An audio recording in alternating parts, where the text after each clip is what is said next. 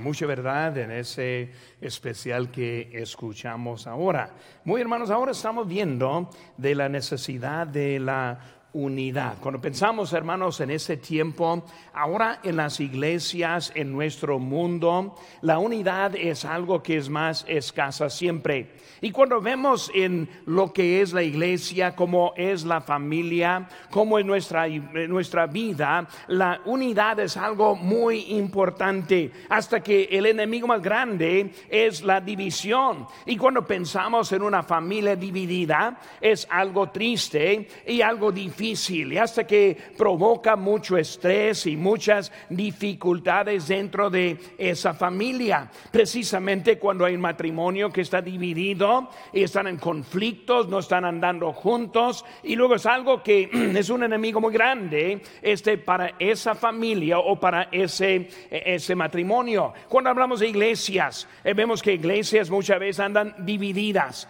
y en este tiempo hemos visto mucha división, muchas opiniones distintas y muchas maneras que en algunas iglesias han afectado en gran manera. Por eso vemos acerca de lo que es la unidad y ahora estamos marchando en este año 2022 y ya tenemos un buen arranque. Yo siento una buena unidad con nosotros. Y ahora llegando a la semana próxima, estamos al pináculo de lo que es nuestras ofrendas y nuestros compromisos para este año en que estamos entrando. Y yo estoy pidiendo al Señor que nosotros tengamos unidad entre nosotros, unidad de propósito y también unidad con la obediencia. Por eso es algo muy importante. Y cuando hablamos de la iglesia en nuestro texto, vemos que esta iglesia eh, tuvo problemas y ese problema fue con la división entre ellos. Vemos en versículo 12 que dice, quiero decir que cada uno de vosotros dice, yo soy de Pablo, y yo de Apolos, y yo de Cefas, y yo de Cristo. Vemos una iglesia que no estuvo unida en la manera que anduvo cuando Pablo escribió este pasaje. Estoy hablando con una iglesia que algunos quisieron seguir a uno, y tal vez a, a Apolo, tal vez a Pablo otros están siguiendo a otro y no andan unidos en la manera. Hermanos, es muy importante y cuando hablamos de la importancia en la vida cristiana, muchas veces la división viene en por lo que nosotros estamos enfocando en nuestra vida, en lo que nosotros nos preocupamos en nuestra vida. Por eso muchas veces estamos preocupados con cosas de menos importancia algunas, algunas maneras nos afectan más de lo que deben afectar. Por eso cuando yo estoy pensando en eso, yo tengo aquí primeramente que algunos se preocupan mucho con lo que nos falta.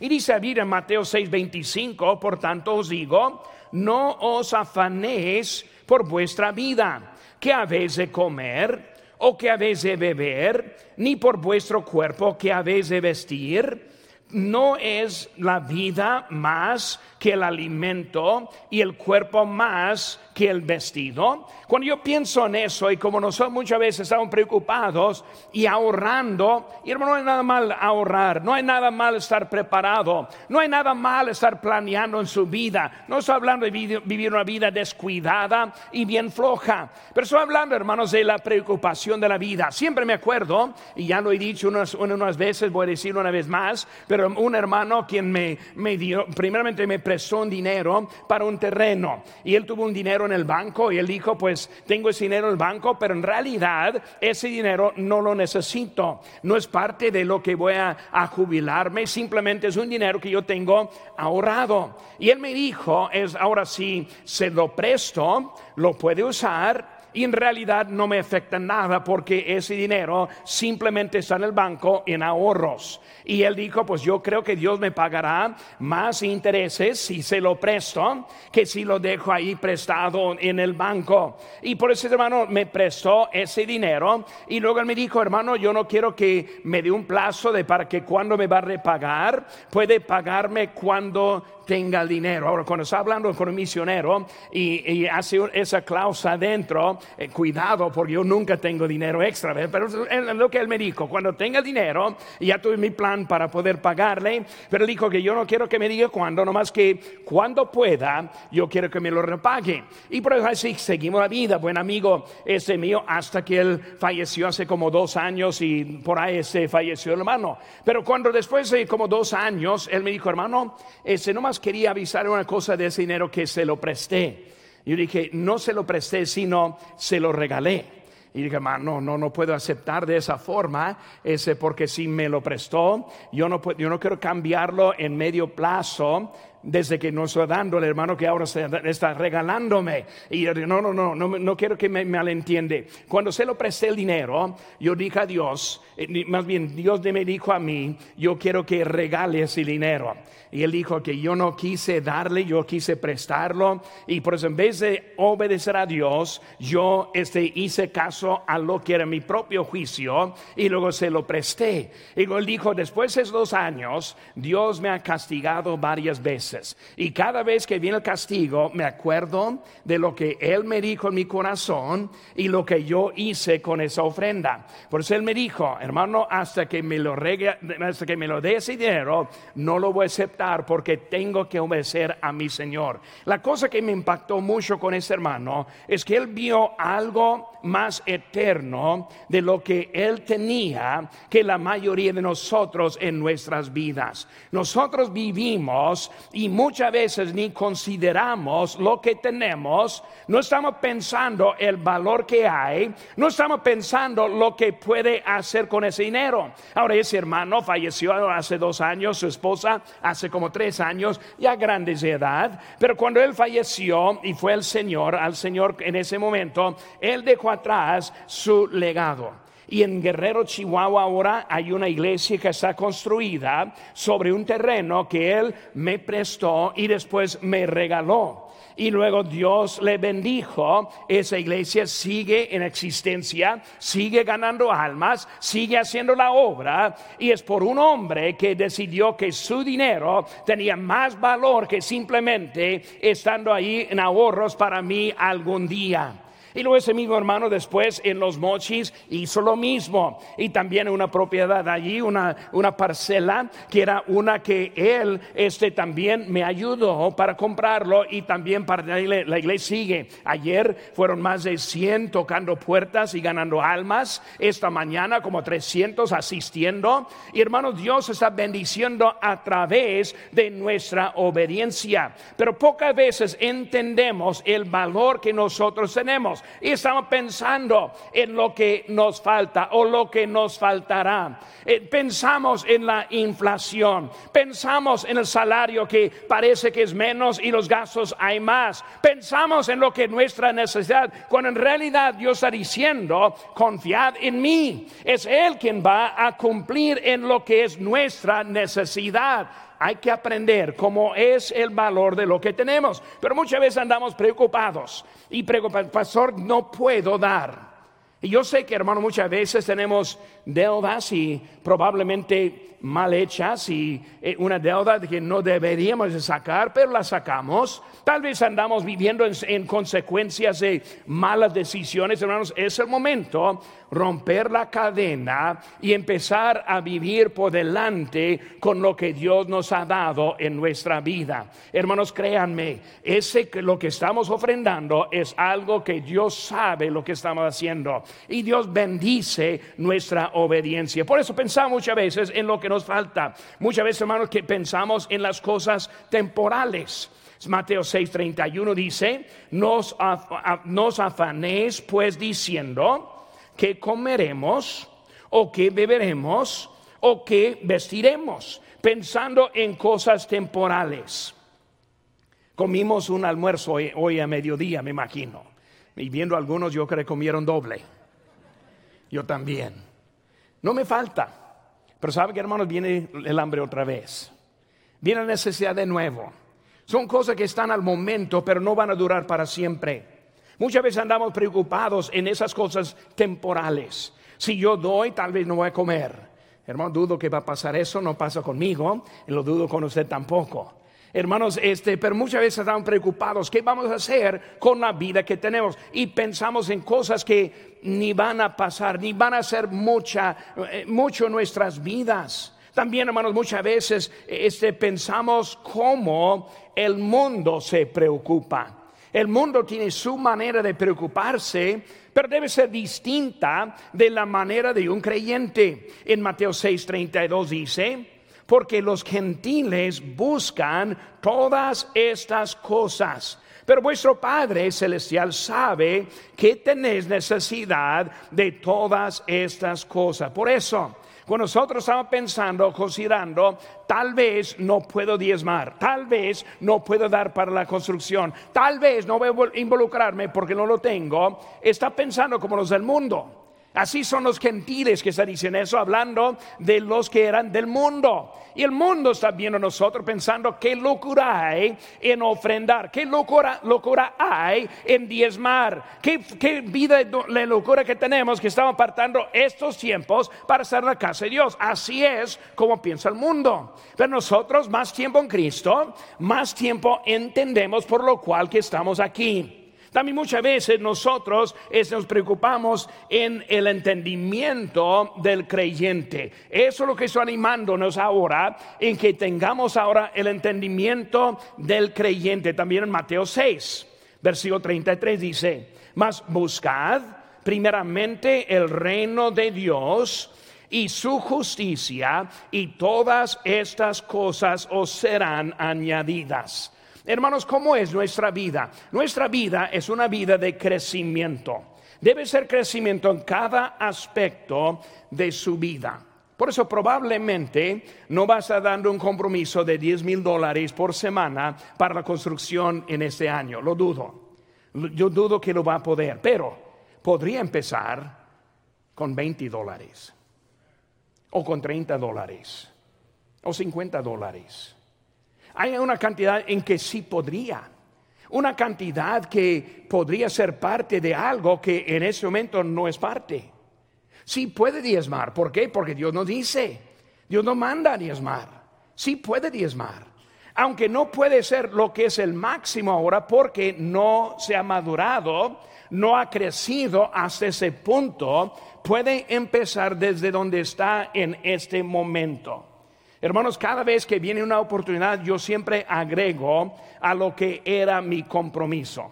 Cada año, aquí en este momento de construcción, en la obra misionera, yo siempre agrego algo. Pues voy a agregar algo ahora para eh, de lo que es mi parte. Ahora con eso, hermanos, la cantidad está aumentando año por año. Pero hermanos, ese aumento no me afecta mucho porque ya estoy acostumbrado a dar lo que daba anteriormente. Pero si no empiece no está empezando el proceso de poder aumentar su ofrenda en su vida. Por eso, es una oportunidad que tenemos para expresar nuestra fe a nuestro Dios. Damos, hermanos, sí con sacrificio. Damos, hermanos, sí en obediencia. Damos, hermanos, sí porque entendemos lo que Dios quiere con nuestras vidas. Pero, hermanos, es la forma que está viendo y la forma que debe preocuparnos a nosotros. Yo más que todo estoy pensando en qué quiero dejar atrás cuando Dios me llame a su presencia. ¿Qué quiero con mi vida cuando yo llegue allá? Porque hermanos, todo lo que hay de este mundo no va a durar para nada. Como ya he dicho anteriormente, para los ricos de este mundo, los millonarios, los billonarios, al final de su vida, sus este, riquezas duran por un promedio de tres generaciones. En tres generaciones sus hijos, sus nietos y sus bisnietos van a gastar todo lo que tienen. ¿Por qué estamos dejando eso para que ellos desgasten lo que, lo que ha trabajado y lo que ha hecho? Mejor invertir en las cosas de Dios. ¿Por qué? Porque son los tesoros que estamos poniendo hacia nosotros en el futuro. Por hermanos, hablando ahora de la división y la unidad que es necesaria en nuestra vida. Yo tengo cuatro este, puntos que vamos a estar viendo en nuestras notas y ya las tenemos ahora y pueden seguir con las notas. Si quieren notas, ahí están en el, este, el centro de información de la mañana, puede pasar a recogerlos si lo, si lo quisiera.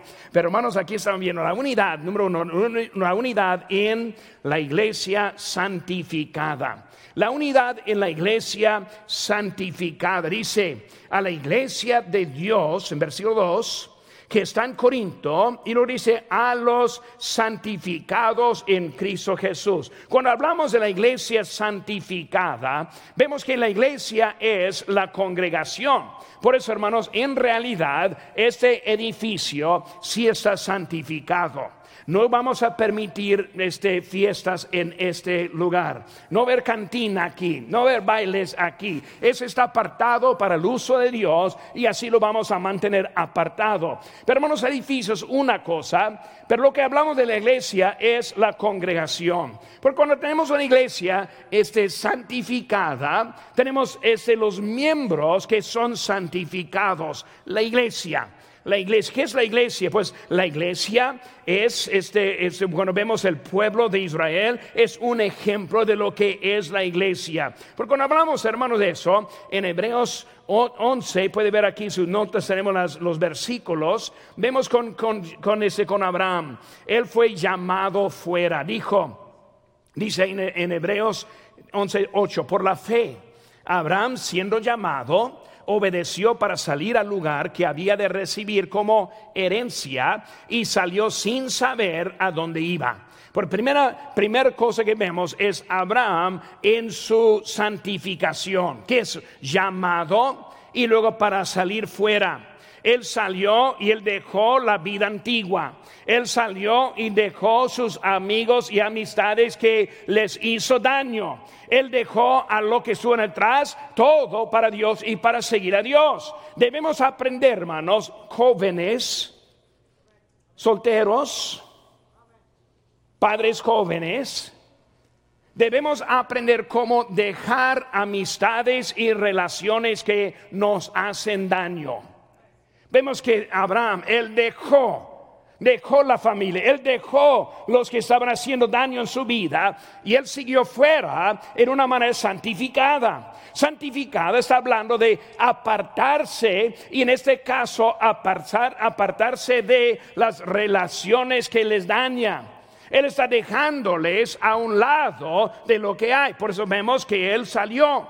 Vemos también Abraham, versículo 9 por la, fe, habitó como extranjero en la tierra prometida como en tierra ajena, morando en tiendas como Isaac y Jacob, corredores de la misma promesa. Vemos ahora enseguida, este habitó como extranjeros.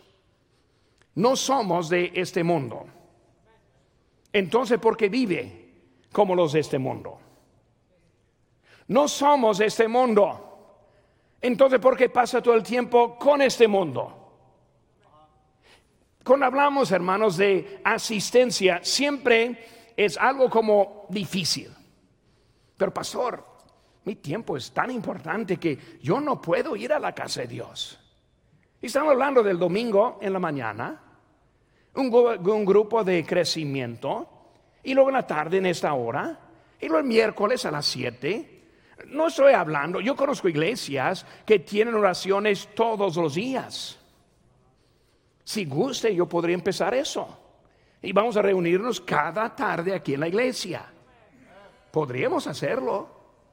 Pero yo prefiero que tenga también tiempo con su familia. Les respeto. Hermanos, les pido que me respeten a mí. Que respeten a Dios. Si estamos dejándole de 168 horas de la semana, todo menos cuatro,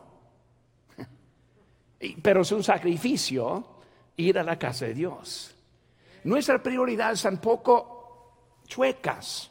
No, estamos pensando bien claro cuando nosotros hablamos muchas veces. Pero vemos que él habló, él habló como si fuera un extranjero no estuvo involucrado en las actividades de este mundo. Hermano, yo he ido a bodas en otras iglesias. Yo he ido a, compromiso que tuve en otro lado. Déjame decirles, nunca estoy cómodo. Y nunca están cómodos ellos cuando yo soy presente. Yo sí los veo, yo estoy pensando, ellos están pensando, ojalá que no hubiera venido. Yo estoy pensando, ojalá que nunca me hubiera invitado. Ni ellos ni yo estamos cómodos. Porque yo no voy a participar en sus ritos. No voy a ser parte de lo que están haciendo ellos. Santificado. Ellos van a saber que hay un bautista dentro de ese grupo. Van a saber que un cristiano y que vive en esa forma. Por lo que estoy diciendo, hermanos, que debemos estar viendo cómo es Abraham en su santificación, santificado, hermanos, en un camino por algo que esperaba mejor. En, Hebreos también 11, 10 dice, porque esperaba la ciudad que tiene fundamentos, cuyo arquitecto y constructor es Dios. Nosotros sabemos a dónde está esa ciudad. Nosotros sabemos es la morada de Dios. Nosotros sabemos que hay un lugar llamado el cielo esperándonos y debemos aprender cómo vivir para ese día. Pero nosotros pensamos y nos preocupamos y estamos pensando otra cosa. La unidad, hermanos, viene por la separación. La iglesia llamada fuera, eclesía, lo que dice, lo que significa, llamada fuera, significa una asamblea, llamada fuera, una asamblea distinta. No es como los del mundo, eh, una asamblea que cuando alguien entra sabe que no es una cantina, sabe que no es algo del mundo Sabe que estamos adorando a Dios y no satisfaciendo nuestra carne. Ve una diferencia cuando estamos en la iglesia verdadera. Por eso estamos hablando, hermanos, de esa iglesia en ese tiempo, en Hechos 2.46. Y perseveraban unánimes cada día en el templo, partían el pan en, esas, en las casas, comían juntos con alegría, sencillez de corazón Estamos hablando, hermanos, de esa asamblea que estoy alabando a Dios, teniendo favor con todo el pueblo. Y el Señor añadía cada día a la iglesia los que habían de ser salvos. Si está alguien aquí en esta tarde entrando en nuestra congregación que no conoce a Cristo, no salga sin conocerle. Él le ama, dio su vida por usted resucitó el tercer día. Él viene por nosotros un día pronto. Por eso hablamos, hermanos, de ese que, que es nuestra iglesia. Que es la iglesia? Es el cuerpo de Cristo. Hermanos, la familia es un tipo de lo que es la iglesia. Porque si queremos entender cómo es la iglesia, vemos también la familia. Dice en Efesios 5:32, grande es este misterio, mas yo digo con respeto de Cristo y de la iglesia. Estoy hablando acerca de cómo son los hijos, cómo son eh, este, el esposo, el marido, la mujer, y luego todo eso es, simbólica, es simbólico de lo que es o debe ser la iglesia. La familia, unida, unida en deseo unida en propósito, unida llegando a ese día como el domingo. Yo no sé cuántos pastores me han dicho, pastor, batallo mucho porque cuando empieza a tocar el tema de, del dinero, veo sus ojos y ellos se apagan. Tapan, los, no quieren oír. Aquí no es así. Entendemos que Dios quiere hacer algo en nosotros. Ahora voy a dejar, voy a tener que avanzar porque mi tiempo está acabando. La membresía. Cuando hablamos de iglesia, hermano, la iglesia es la membresía. La iglesia formada por los miembros. No, pero pastor, no más quiero asistir. Pues puede asistir, pero también va a perder. Miembros. ¿Qué es un miembro comprometido? Un miembro. Si el pastor dice que debo ser bautizado, me bautizo. Si el pastor me dice que debo diezmar, diezmar voy a diezmar. No hay, esas cosas son detalles pequeñas, porque el, asunto más importante es la membresía, que sea parte de esta su iglesia. Y muchas veces decimos, y correctamente decimos, que la iglesia no es mía ni de usted, es de Dios y es de Cristo. Sí sabemos eso. Pero también debemos tomar posesión de la iglesia. Es de Cristo, hermanos, pero es mía es mía, yo soy parte, yo participo, yo aquí estoy, Dios me puso en una posición, yo quiero ser leal a Él por lo que Él ha hecho en nuestra iglesia. Eh, debe ser, debe ver esta iglesia como su iglesia y como su parte tan importante en la iglesia. Si esta iglesia estuviera llena de miembros exactamente como usted, ¿cómo sería nuestra iglesia? Las luces apagadas, el aire acondicionado apagado. ¿Sí me entienden? Si todos fueran como yo, uff, a lo mejor en la arena afuera, Volviste en una construcción. Como, de esa iglesia fuera como yo, ni un misionero enviado por nosotros. ¿Sabe lo que estoy diciendo? Su posición es igual de importancia como mi posición. Somos miembros con lugares diferentes, pero con propósito igual. Cuando uno se va, escuchen en línea, cuando uno no está aquí, duele. Me duele a mí. Me afecta. Afecta a otros. Porque somos una iglesia. Cada uno tenemos nuestra parte. Pero muchas veces nos vemos nuestra parte como algo importante en la iglesia, cuando en realidad es de mucha iglesia. Los miembros deben ser separados deben ser separados. Dice la Biblia en Romanos 12, 1, así que hermanos, os ruego por las misericordias de Dios que presentéis vuestros cuerpos en sacrificio vivo, santo, agradable a Dios, que es vuestro culto racional. No os conforméis a este siglo, sino transformados por medio de la renovación de vuestro entendimiento para que comprobéis cuál sea la buena voluntad de Dios, agradable y perfecta. Los apóstoles dieron sus vidas en sacrificio muerto. Recuerdo que Cristo dijo, ¿puedes tomar de la copa que yo tomo? Y le dice, ah, sí podemos, sí vas a tomarlo. Sí lo vas a tomar. Ellos dieron su vida. Cristo pidió a nosotros sacrificio vivo. Vivo nos dejó con propósito. Tenemos una vida que está aquí para el Señor, una vida, hermanos, que es para nosotros. Por eso eh, vemos el llamamiento y el llamamiento de la, de la, unidad. Hay ejemplos en la Biblia que, que nos dirigen y nos ayudan en nuestra vida.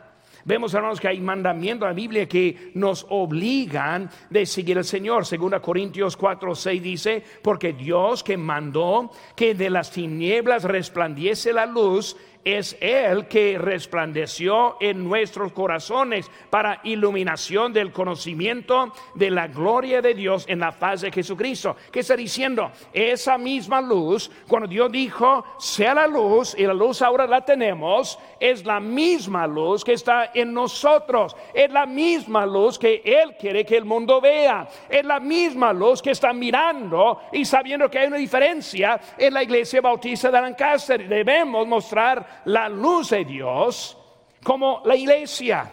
Y la iglesia en unidad, sirviendo, trabajando la misma manera. Unidad, hermanos, la iglesia santificada. Unidad en la iglesia con la gracia del Señor. Capítulo 1, versículo 3 nos dice, Gracia y paz a vosotros de Dios nuestro Padre y del Señor Jesucristo. Y luego dice, gracias doy a mi Dios siempre por vosotros, por la gracia de Dios que os fue dada en Cristo Jesús. La gracia del Señor. Hermano, cuando hablamos de la gracia, ahora ya hemos hablado mucho de la gracia, pero voy a repetir poquito. La gracia, hermanos, es el favor no merecido, inmerecido. Es el favor que no, yo no merezco la salvación, merezco el infierno. Pero Dios en su gracia me ha presentado la salvación. La salvación vino por la fe en Cristo y luego la gracia dada por Dios. Por hermano, cuando hablamos de esa gracia que tenemos, también la gracia es la habilidad dada por Dios. Yo no debo tener la habilidad ofrendar. Pero Dios en su gracia me ha dado la habilidad. Yo no debo tener la, no tengo la habilidad de poder servir a Dios. sino es la gracia de Dios en mi vida que puedo servir a Dios. Todo es por gracia. Yo merezco igual como la persona peor de este mundo. Yo merezco igual como un homeless que está en Los Ángeles ahora. Yo no soy mejor que cualquier otra persona, sino es la gracia de Dios en mi vida. Pero hermano, cuando vemos eso, queremos gracia de Dios demostrada. La gracia que nos salvó, también la gracia que nos da la habilidad. Pero vemos, hermanos, que la gracia, la gracia para poder ese producir. Ahora, segundo Corintios 8, tenemos las notas ahí, nuestras notas, los textos, yo creo. Versículo 1 dice así mismo, hermanos, os hacemos saber la gracia de Dios que se ha dado a las iglesias de Macedonia. Por eso, esa gracia, ese quiere que estas iglesias la tuvieran. Dice en versículo 2 que en grande prueba de tribulación, la abundancia de su gozo y su profunda pobreza abundaron en riquezas de su generosidad. Vemos, hermanos, la falta de la habilidad. Nosotros necesitamos la gracia de Dios para poder participar. La gracia de Dios para poder ser unidos. La gracia de Dios que sea el domingo próximo, sea un domingo de victoria. La gracia de Dios que me dé la, la fe que necesito para poder participar en mis diezmos, en mis ofrendas, en la ofrenda única, para que Dios tenga la gloria en mi vida también.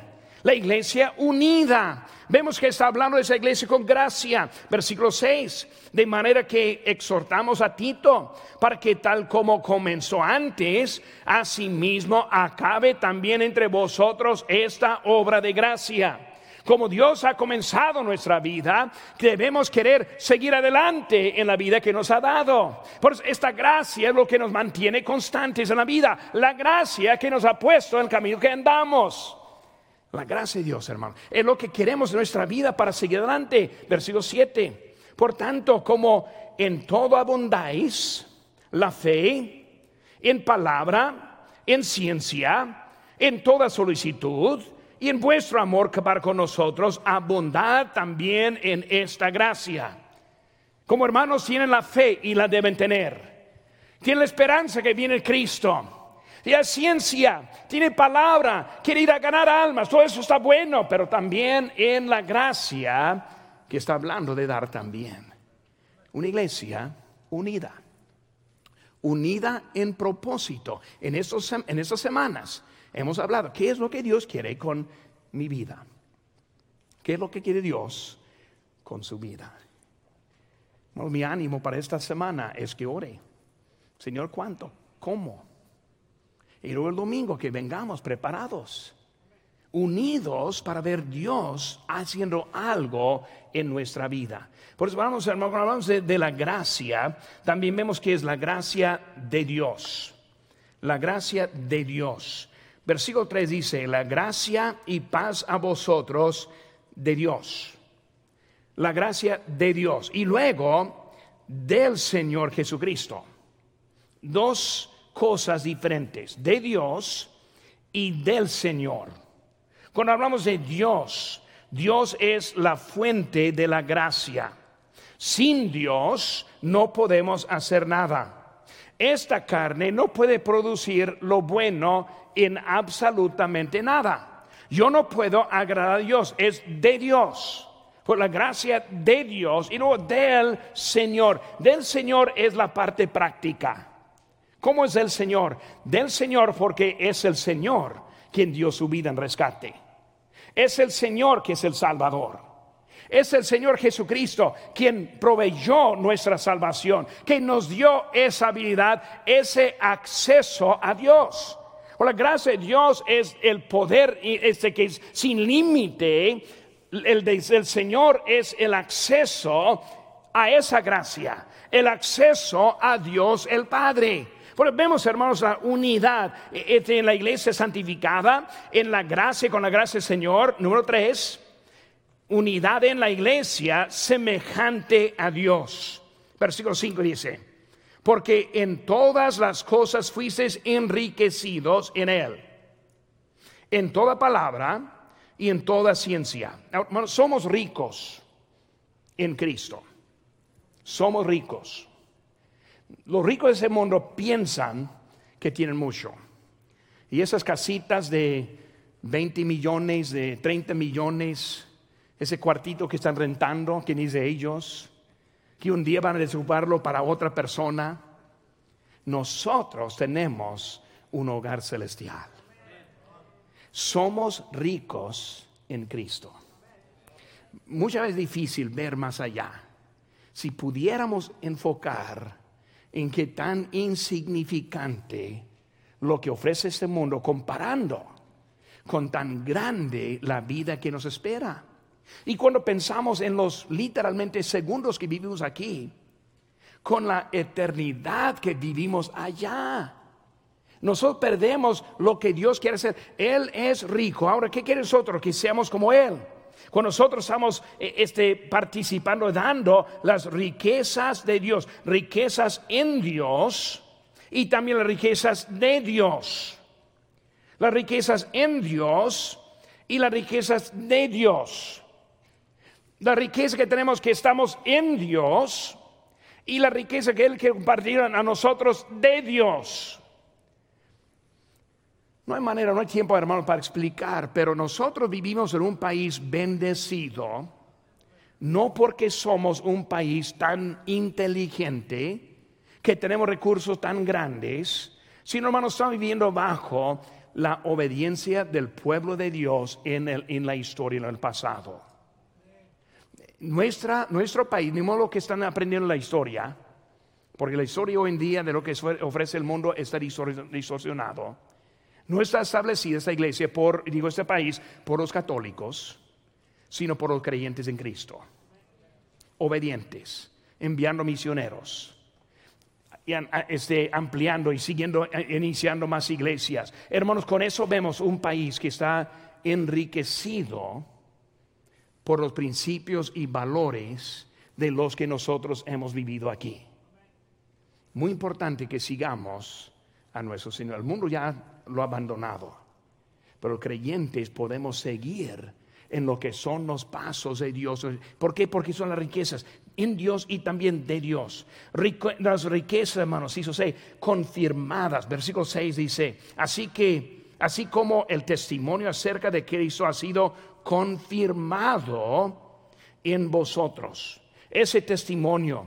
Dios está estando confirmando la vida en nosotros, las pruebas que Él ha pasado en la vida y que sigamos adelante. El testimonio confirma, hermanos, ese como nosotros estamos viviendo la vida transformada para seguir a nuestro Señor, la vida, las riquezas que está esperando a nosotros. Hermanos, el número uno, la iglesia santificada la iglesia con la gracia del Señor, la, iglesia semejante a Dios. Número cuatro, hermanos.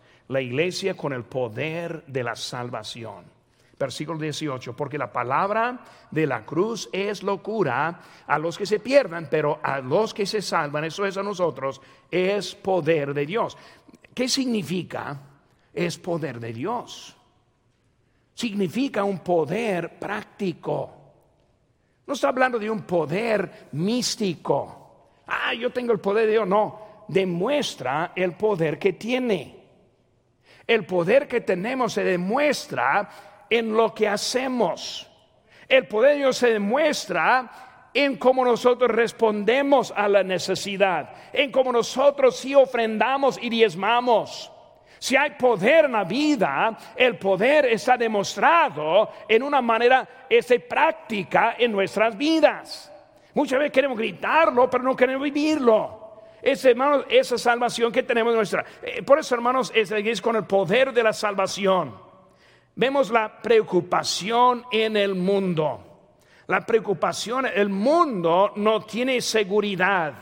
El mundo no sabe la dirección. el mundo está en depresión. Suicidios están en aumento. Una persona rica de una, torre en Nueva York en esta semana se tiró hacia abajo viviendo una vida con todo lo que el mundo piensa que es mejor que hay, pero no aguantó, se suicidó en esta semana. Hermanos, nosotros debemos entender, este mundo no tiene nada para ofrecernos a nosotros, pero el mundo anda preocupado por eso. Necesitan el Evangelio de Cristo.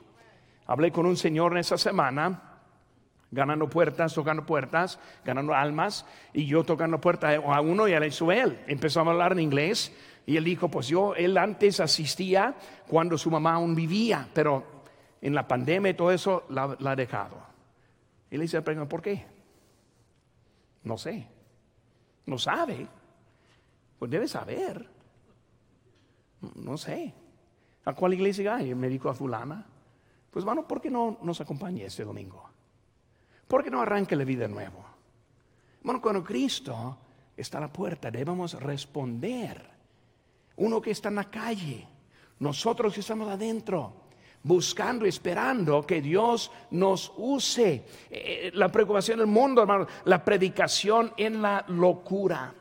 Hermanos, vamos a seguir predicando el Evangelio. Vamos a seguir ganando almas. Vamos a, seguir, hermanos, en lo que es eh, lo importante de nuestra. Vamos a seguir en lo que es el Evangelio de Jesucristo, porque es poder de Dios para la salvación. Hermanos, nosotros necesitamos seguir adelante con lo, que Dios hacía, la predicación a la locura y también, hermanos, el poder del Evangelio. Que estamos hablando, hermanos, no avergüenzo del Evangelio. ¿Por qué? Porque es poder de Dios la cruz, la sangre derramada. Ya estamos en camino para el domingo de la resurrección. Hermanos, necesitamos estar bien preparados, bien preparados. Hay que mantenernos fijos, derecho, derecho en nuestra vida. ¿Por qué? Porque Cristo viene pronto. Es el poder, la unidad. Hermanos, ahora estamos volviendo en la unidad de la iglesia. Ayer ganando almas, yo no sé cuántos estuvimos ahí, pero el hangar prácticamente lleno, saliendo a las calles. Es domingo en la tarde, buen número. No sé si han oído, pero hay un Super Bowl que está pasando ahora. Alguien me dijo que los boletos para entrar allí entre 8 mil y 80 mil. Está barato aquí, ¿verdad? Tal vez debo cobrar más y voy a llenar también el lugar aquí. Ocho mil la semana próxima. En un lugar. Unidos. Siguiendo adelante. Esta semana, hermanos, oren. ¿Qué es lo que quiere Dios en su vida? ¿Qué parte quiere Él que usted cargue? ¿Qué parte va a ser en ese plan? Iglesia unida, marchando adelante hasta que Él venga por nosotros. Rostros inclinados, ojos cerrados.